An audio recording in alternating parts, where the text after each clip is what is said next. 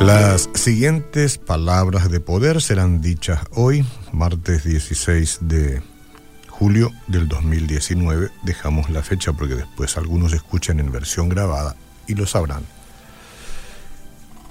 Es la reflexión de la mañana, de la hora 9.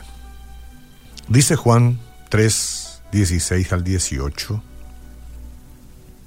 Juan 3, 16 al 18 de tal manera amó Dios al mundo, porque de tal manera lo amó, que ha dado a su Hijo unigénito para que todo aquel que en Él cree no se pierda, mas tenga vida eterna. Muchos de ustedes lo están diciendo de memoria. Muy bien.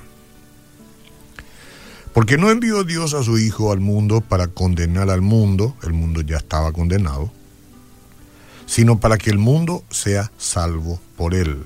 Usted y yo somos el mundo, ¿eh? El que cree no es condenado, pero el que no cree ya ha sido condenado, porque en un mundo de pecado y de condenación vivimos. Y ha sido condenado porque no ha creído en el nombre del unigénito Hijo de Dios. Y Dios es el dueño del universo, del mundo y de las vidas. El apóstol Pablo le dijo una vez al carcelero de Filipos, esto está en la Biblia, le dijo, cree en el Señor Jesucristo y serás salvo tú y tu casa. No sabes cómo le gustó al carcelero. ¿Cómo le queda a usted eso?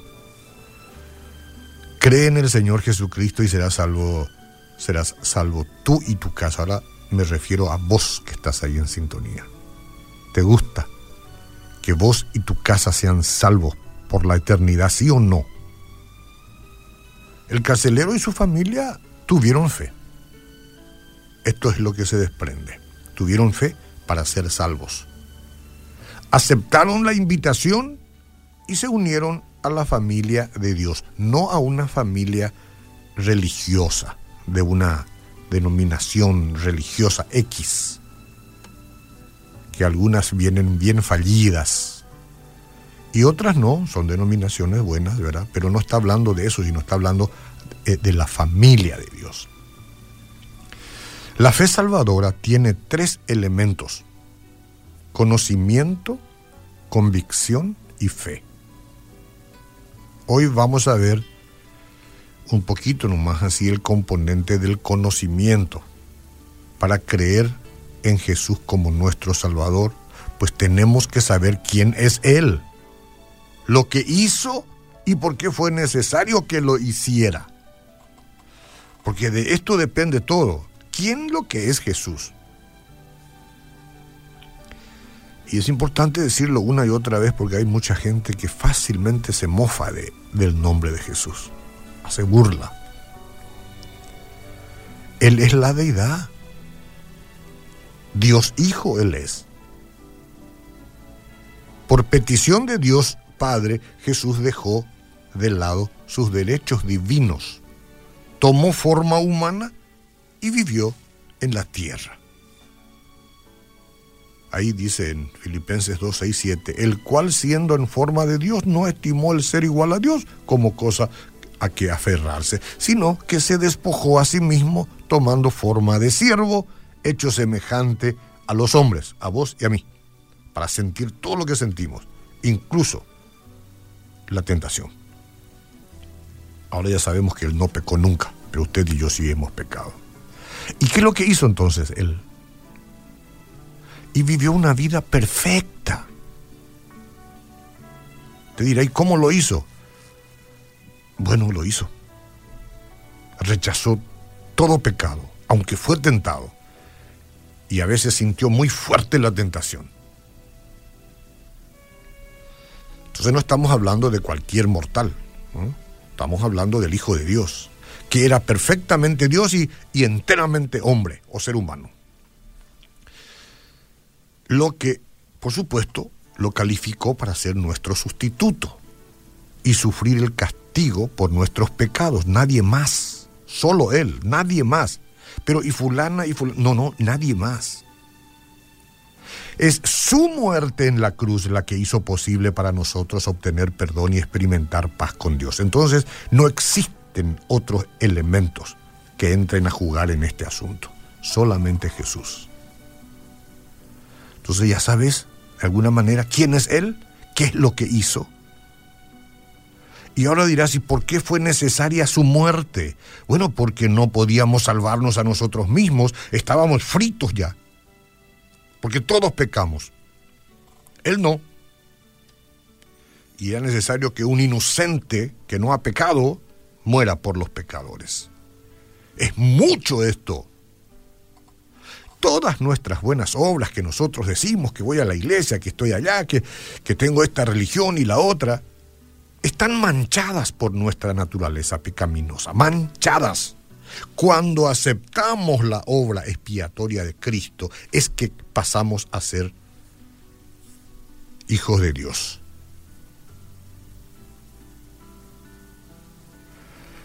y miembros de su familia. Cuando yo fui salvo allá con 22 años, más o menos, 22 años, yo comprendía solamente algunos aspectos, y esto es lo que hay que entender, los aspectos más sencillos de estas verdades. Sabía que era un pecador, no me podía negar a mí mismo, cuántas cosas ya hice con 22 años, yo sabía que era un pecador, yo sabía que necesitaba del perdón de Dios y que solo Jesús podía salvarme. Eso yo aprendí, comprendí, Dios me enseñó y creí. Lo importante en ese momento era que yo podía creer la verdad. Y el Señor me salvó. Y lo digo sin arrogancia, ¿eh? miserable de mi pecador. El Señor me salvó. ¿Quién más? Nadie. El Señor. Pero y este y el otro y el que tenemos allá en el cuadro y aquella. No, no, nadie. Nadie interviene porque Dios es celoso de su poder. Entonces, es tan fácil esto. Es tan fácil. Él me salvó. Y yo no comprendía todo. Ahora fui entendiendo muchas otras cosas más. Pero no tengo que entender todo de, la noche a la mañana, no. Hay cosas que usted tiene que comprender. No existe otro Salvador es Jesucristo. Usted es un pecador, una pecadora, confiéselo, acéptelo, recíbalo y comience una nueva vida. Y olvide los rudimentos del pasado, lo que la gente dirá, lo que le dice, la familia o los amigotes, por ahí no. Los oficios religiosos a los que nosotros vamos no tienen la responsabilidad de cambiarnos o de cambiarla a usted o a mí. Es usted y soy yo quien debe comprender quién es el dueño del universo y quién es el que puede salvar, dar una nueva calidad de vida y, compañía segura a lo largo de nuestra vida, que andamos con temores, con miedo y con necesidades. Él es el que camina con nosotros. No hay otro, no hay otra. Los que ya pasaron y los que fueron santos, porque Jesús es el que santifica, entonces están a instancias de Dios y no intervienen nada tiene que ver, solo Jesús. Él es el que está con nosotros. Y el Espíritu Santo, Padre, Hijo y Espíritu Santo. Quizás sea oportuno para usted hoy, ¿eh? sea, sea sabio o sabia, y diga, ah, hoy ya no quedaré más en este lugar donde no crezco para nada.